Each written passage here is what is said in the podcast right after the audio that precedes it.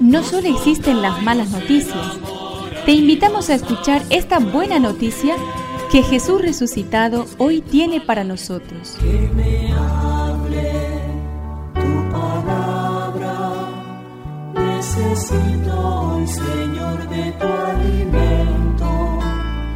Hoy en todo el mundo se escuchará esta palabra. Mateo 23 del 1 al 12. Entonces Jesús dijo a la multitud y a sus discípulos, los escribas y fariseos ocupan la cátedra de Moisés. Ustedes hagan y cumplan todo lo que ellos les digan, pero no se guíen por sus obras, porque no hacen lo que dicen. Atan pesadas cargas y las ponen sobre los hombros de los demás, mientras que ellos no quieren moverlas ni siquiera con el dedo. Todo lo hacen para que los vean, agrandan las filacterias y alargan los flecos de sus mantos, les gusta ocupar los primeros puestos en los banquetes y los primeros asientos en las sinagogas, ser saludados en las plazas y oírse llamar mi maestro por la gente.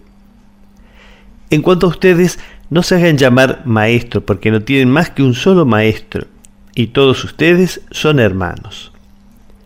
A nadie en el mundo llamen Padre porque no tienen sino uno, el Padre Celestial.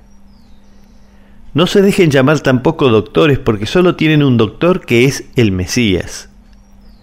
El más grande entre ustedes será el que los sirva, porque el que se ensalza será humillado y el que se humilla será ensalzado.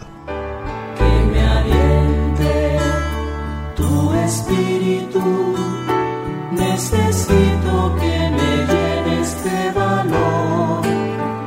Jesús quería que su grupo de seguidores lo tuviera a Él como único Maestro y Jefe y a Dios como único Padre. Escucha a Jesús. No llames a nadie Maestro. Hay personas que te pueden acercar al Evangelio y facilitarte el camino para escucharlo correctamente, pero al único que has de escuchar cada día mejor es a Jesús, tu único Maestro. No tengas a nadie como jefe ni Señor, Tú solo perteneces a Jesús. Él es tu único Señor. No llames a nadie Padre, ni Padre espiritual, ni Padre superior, ni Padre santo.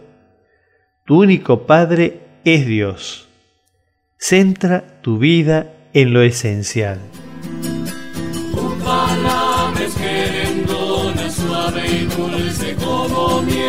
Es una contribución de la parroquia catedral para este año misionero diocesano.